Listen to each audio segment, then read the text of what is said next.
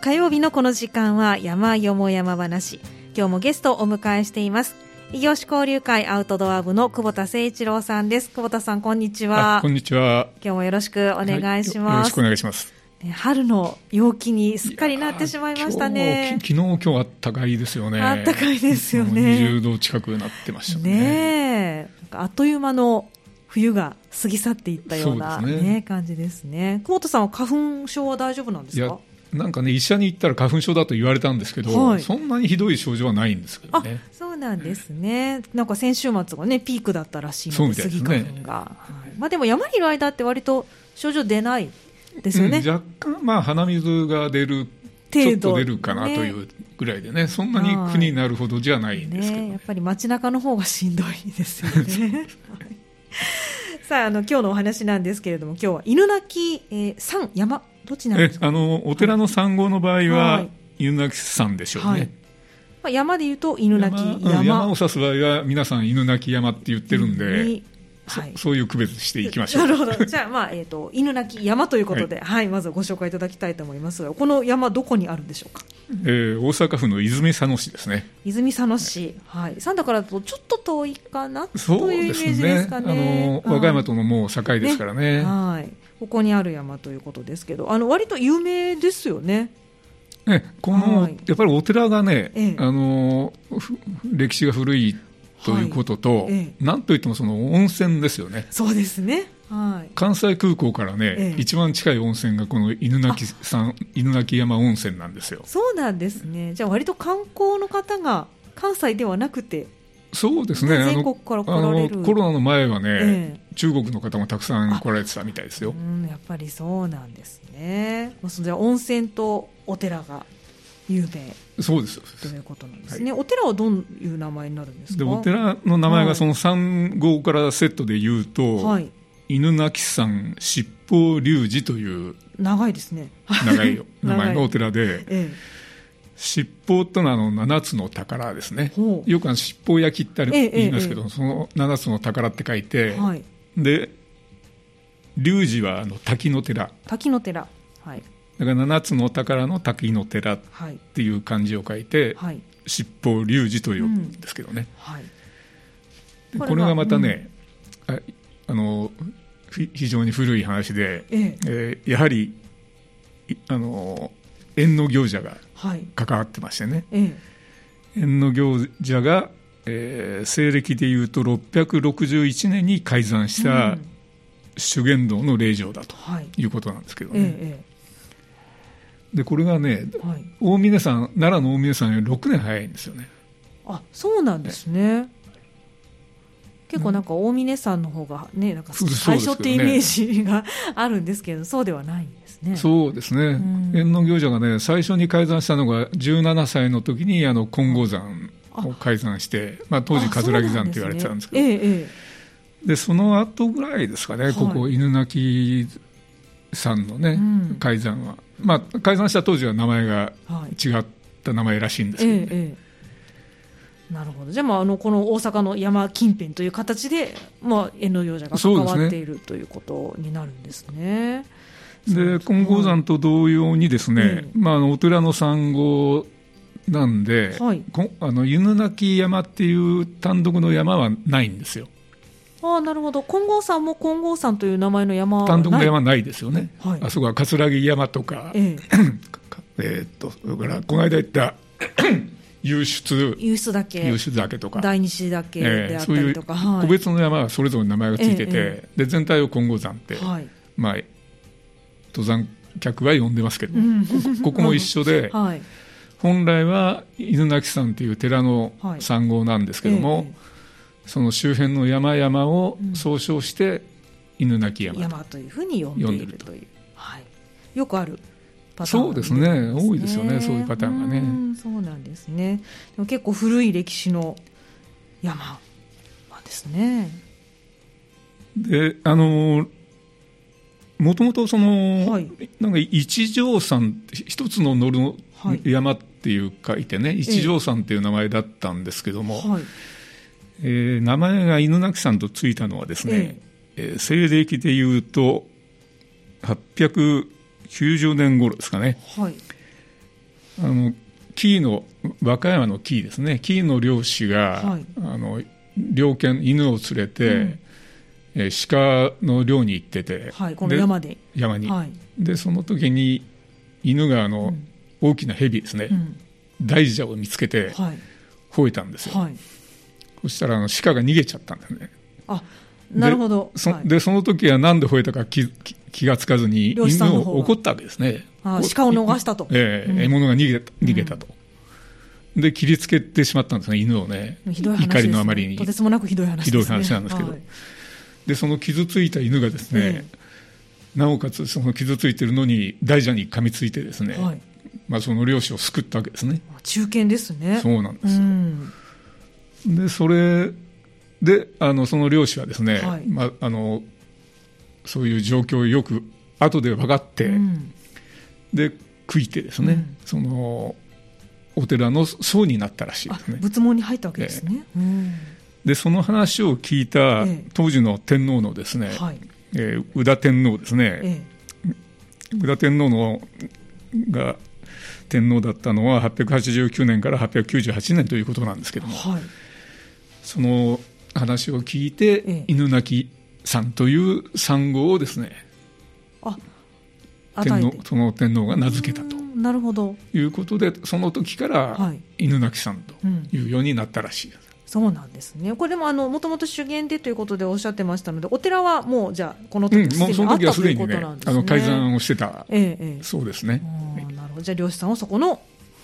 お寺のお坊さんになられそうらしいです。でだから、犬の、ね、お墓もあるんですよ。あそうなんですね、へえそうですか。ちょっとなんかあの悲しいねあの言われではありますけれどもね、ね、はい。なるほど。それで犬鳴山犬鳴山というふうに言われていると。はい、いうことなんですね。そうですね。これでもあの、まあ、総称してとおっしゃってましたけど、山がいくつかある山がね、はい、あのー、今回行って改めて確認したんですけど、はい、犬鳴山八学で8の8つの学ですね、山が、だからピークが8つあるっていうふうになってるんですけど、うんうん、この8つはね、はい、全部はちょっと確認できなかったですね。あ歩かれた時に分からなかった、えー、はい、でよくあの8つの名前名前にするのは、えー、あの前紹介したあの十武線もそうだったんですけど、はい、あれもあの全体が十武線で、うんピークが8つあるということになってるんですけど、ええ、その一つ一つはあの登山の対象にはなってなくて、うん、まあ、あの名前が、まあ、ついてるだけみたいな感じ。で、なるほど、はい、でここも、まあ、あの厳密には8つのピークがあるんですけども、え、登山の対象になる山はですね、はい、あのそのお寺の北側の尾根にある高城山、はい、高い城の山ですね、高城山と、うん、それからあのお寺の南側にある東明ヶ岳、はいとかですね、うん、それから京塚権現岳、はい。まあ、この辺があの一般的に登山の対象によくなる山ですね。でも8つ一応ピークがあると言われているっていう感じ、そうですね、はい、あのだから地図によってはあの、ええ、違う名前がそのピークについてたりするんで、ん。だから山ップでは、はい、あのよく出てくるのはその高城山と東明ヶ岳ですね。はいという山がまあ出てくるとい。うことなんですね、はい、まあ、まあもちろん主源のあれですからね、ピークというよりも、その場所っていう感じで、ね、ね、あの全部行場になってるんですけどね、ね、あるということかもしれないですね、なるほど、分かりました、そしてあの今回、この犬鳴山ご紹介いただくにあたって、日本遺産にダブル認定してますよということを最初に伺っていたんですけれども、まず日本遺産。あの、今回行って初めて気がついたんですけど、はい。あの日本遺産の立派な看板がありましたんでね、はあ、そうなんですか、はい、でこれね、犬鳴山には、この私のクラブの霊界でも3回ぐらい、はい、あの辺訪れてるんですけど、全然知らなかったんですけどね、はい、だから割と最近の話なんですよね。なるほど。で日本遺産自体がですね、うん、えー、2015年に創設されたものでしてね、はいそうですよね。あんまりなんか耳にしないなと思ったんです。世界遺産はね、もちろん皆さんよくご存知だと思いますけれども。ね、世界遺産の方が、まあ、始まった古いですしね。ねそうですね。日本遺産、だからその文化遺産とまた違う。違うんですよね。ですよね。ということですよね。新たに文化庁が始めたらしくて、はい、だから日本遺産の特徴はあの、はい、まあ、歴史的魅力とかですね、うん、その地域の特色を、はい一つのストーリーにしてね。一つのストーリーにする、はい、だから点ではなくてその面で決めるという。要するに一箇所のはい、あの史跡とか、ええ、名所じゃなくて、はい、そのストーリーに関わる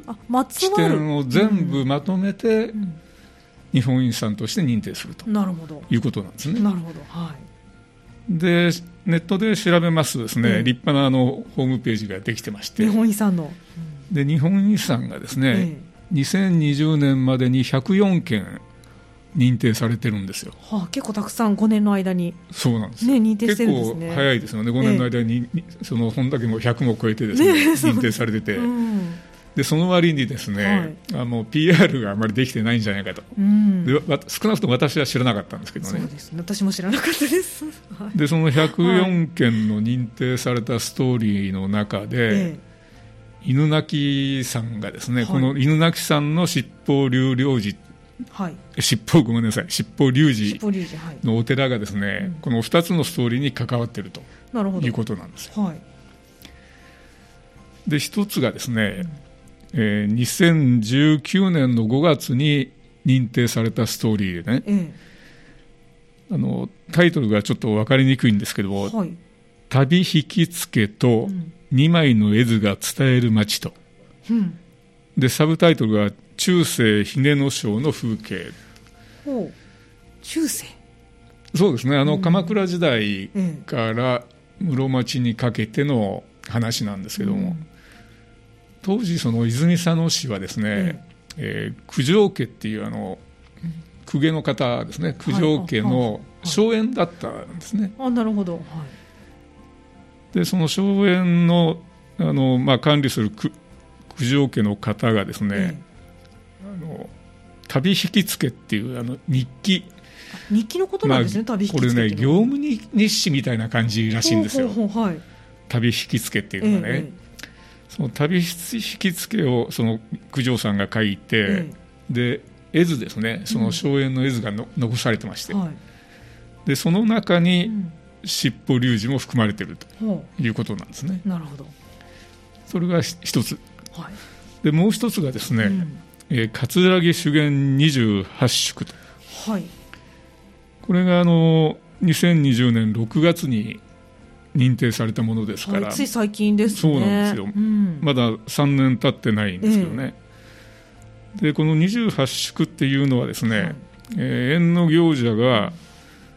法華経のなんかあの巻物がたくさんあるらしくて、はい、経典の、ええ。はい、で28本をですね、うん、1本ずつ、はい、和歌山県の友ヶ島から、はい、で大阪府の柏原市の亀の瀬というとこまでですね、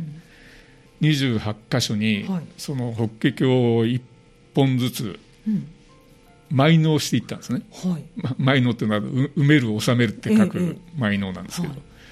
え、で埋納して経塚を立ててるんですよ、うん。でその全体の場所をですね、はい、日本遺産として認定したと。あ28箇所全部まとめて。そうです。なるほど。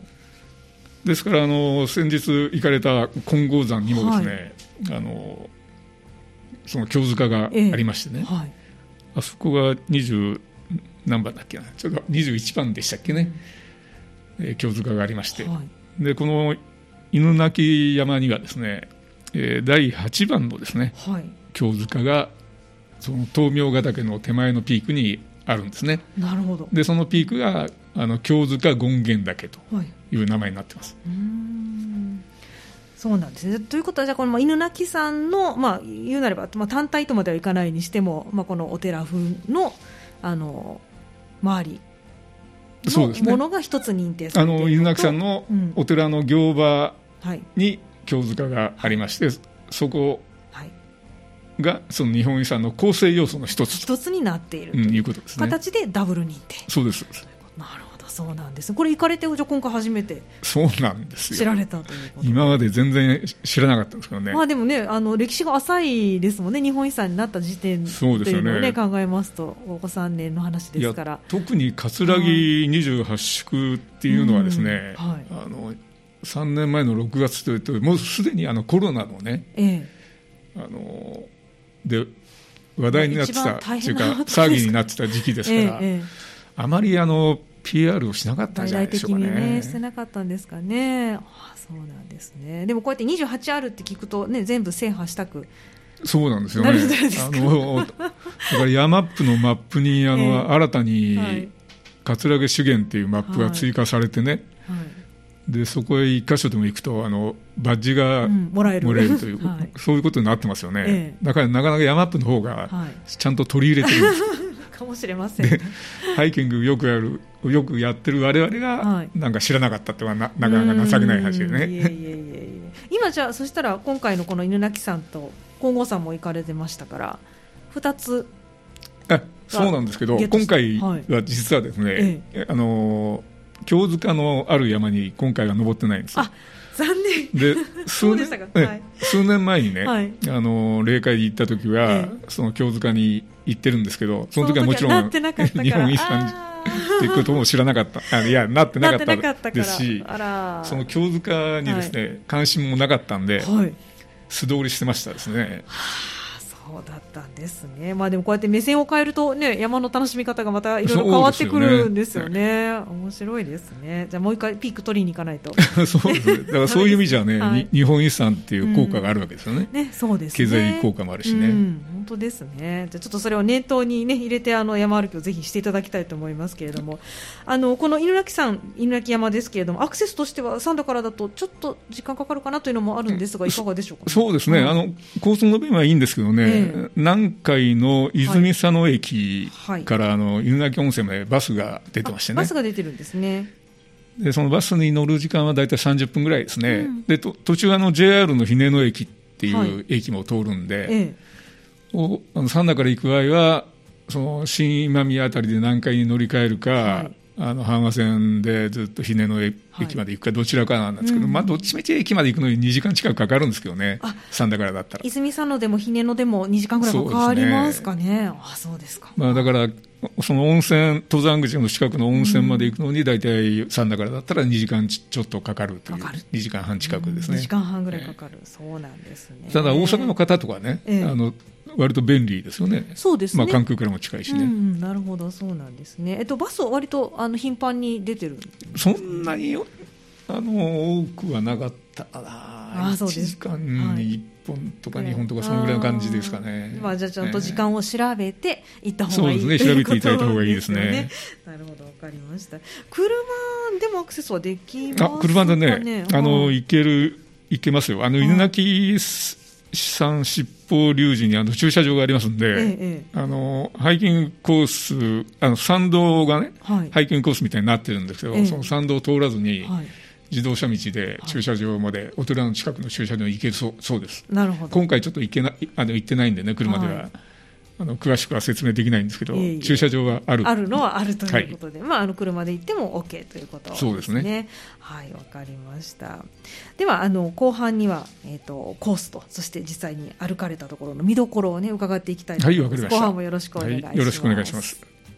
今日の山よも山話は異業種交流会アウトドア部の久保田さんをお迎えしまして日本遺産にダブル認定されているという犬鳴山ご紹介いただいています。久保田さん後半もどうぞよろしくお願いいたします、はいまあ、サンダからちょっとね、あのアクセスするには時間は多少かかりますけれども、そうですね。はい、まあ、日本遺産にダブル認定された、まあ、ばかりというほどでもないんですけれども、そんな話題のある山ですので、ぜひね、皆さんにも行っていただきたいと思います。さあ、この犬鳴山のコースなんですけれども、どんなコースがあるんでしょうか？えー、一般的にはね、はい、あのー、犬鳴さんのその七宝龍寺だけを行って帰ってくるという人がお寺の多いあの資源場を、ええ、ちょっと行場をくるっと回るような感じですかね、はい、もうその渓谷沿いがずっと行場が続いてるっていうことになってるんでね、えはい、で一番あの谷の奥にあの行行者の滝っていう滝がありまして、はい、でそこであの滝行をする方もいらっしゃいますし。で一日修行体験っていうのもあるんですよ。そうなん、ね、これはあの事前に予約してね、ええ、あの8000円だったかな、はい、で行場をちょっと歩いて、ええ、でその後最後に滝行して終わるというコースですね、うん、なるほどちょっと心が洗われそうな。そうですね。結構あの女性にも人気あるらしいですよ。ああそうな滝行ですか？滝のそばにねちゃんと男女別の更衣室まであってね、ああそうですか。なるほど。じゃあまあ割とそういった行場体験をされる方の方が多いいや、そのハイキング客の方とどっちが多いか、はい、あそまあ、それは、はい、あの多分一般的なハイキングの方の方が多い。多いでしょうけどね。なるほど。まあ、コースとしては割とその行場を歩かれるそうですね、ですから山温泉のバス停に着いてから、はい、あの本堂まで割と40分ぐらい歩くんですよ。そうです。これ、えっと、参道ではなくて、うん、あの参道です。参道参道なんだけども、うんええ、その渓谷沿いでですね、はい、あのもうほとんどそのハイキングコースみたいな感じです、ね、なるほど、はい、だから車の道はちょっと別に迂回する道があるみたいですけども、うんうんはい、あの歩く方はその温泉から、ええ。滝まで40分のハイキングコースを歩かれる、なるほど、まあ、参道ですね、ええ、でですね、えー、その冒頭に申し上げたあのよく登られている山の名前の高城山と東明ヶ岳についてはですね、はい、その本堂のちょっと手前のですね、本堂下という分岐からそれぞれ登れるんですよね。ええ、で高城山に登るのはですね上りで大体50分ぐらい、うん、で下りは40分、はい、で東明ヶ岳については同じ場所から上りで40分、うん、下りが30分、はいですからあのそういうピストンでですね、はい、そのお寺の本堂下から両方の山を登るということもできますし、うんはい、であるいはですねその8つのピークにこだわりたい方は、はい、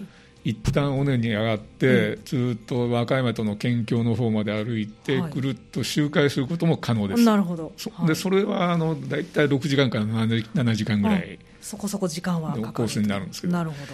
ただ難点はね、はい、その和歌山との県境にあの自動車道がですね、はい、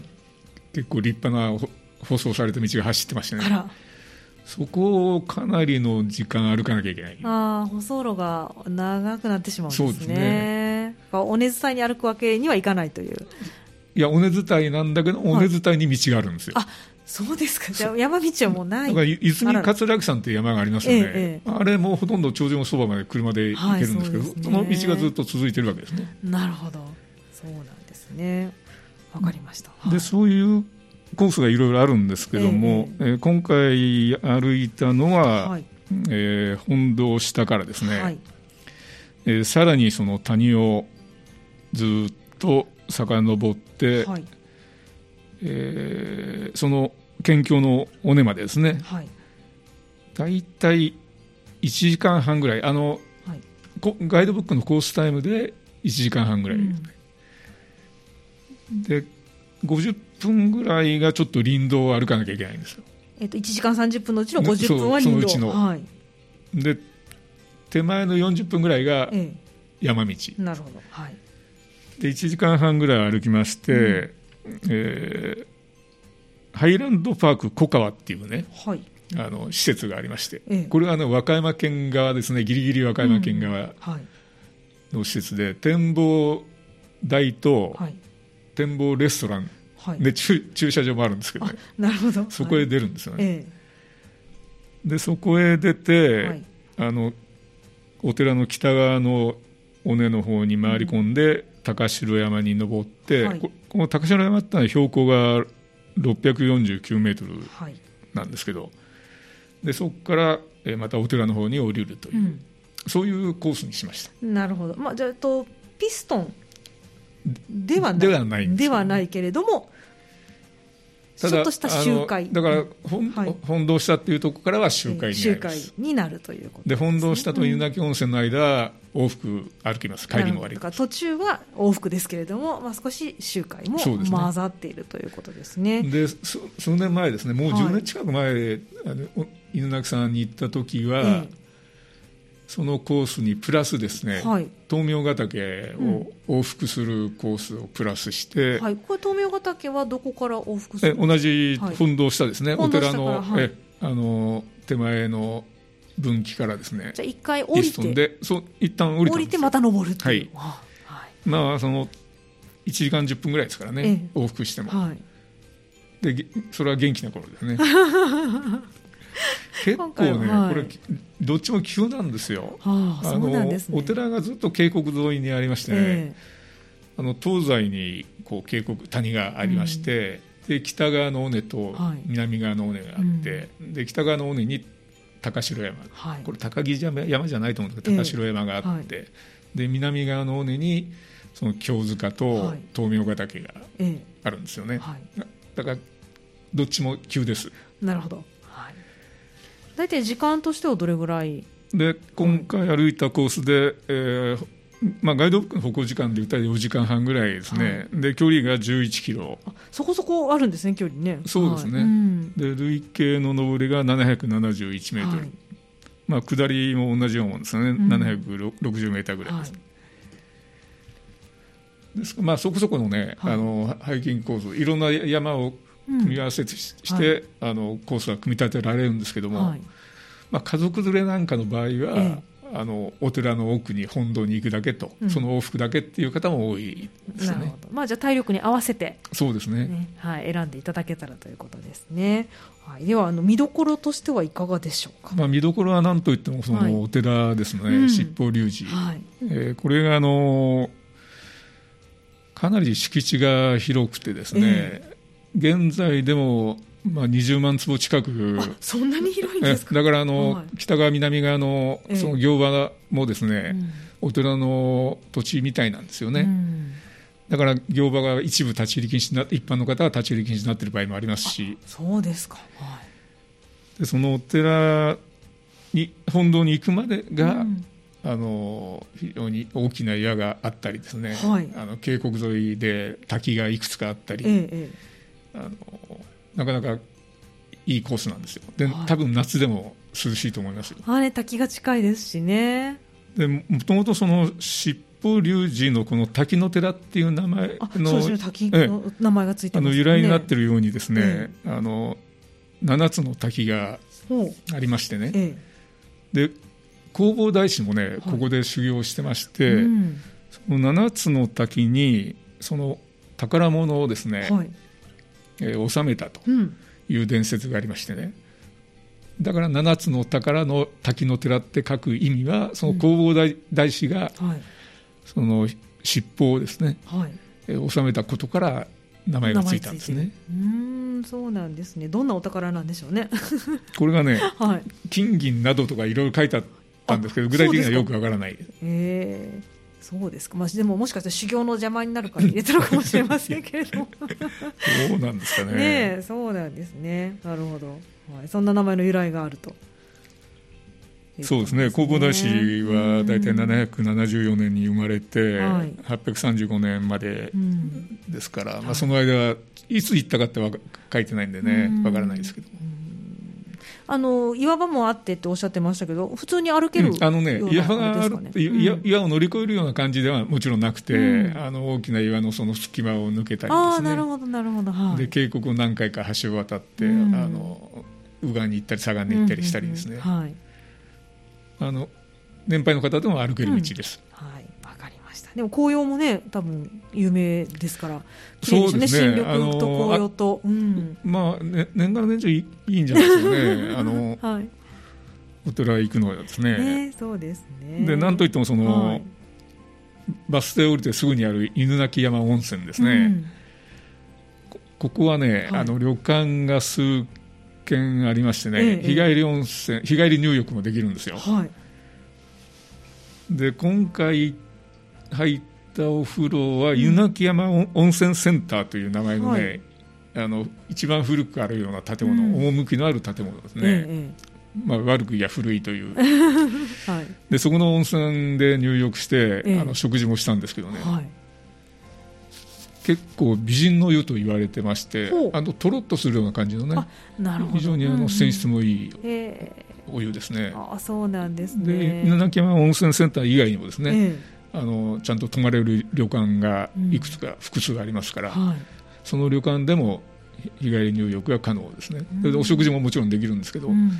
湯泣山温泉センターの方が、はい、あの夕食の値段は安いと思います。まあね、旅館とまたちょっとセンターとなると違いは あるかもしれませんね。お食事はそのセンターの方美味しかったですか、ね、センターの方でね、うん、あの一人一人あの鍋で選択できるんですけどね、鴨鍋かイノシシ鍋、ボタン鍋か。冬だったら、えー、ああそうなんですね。それもまたいいですね。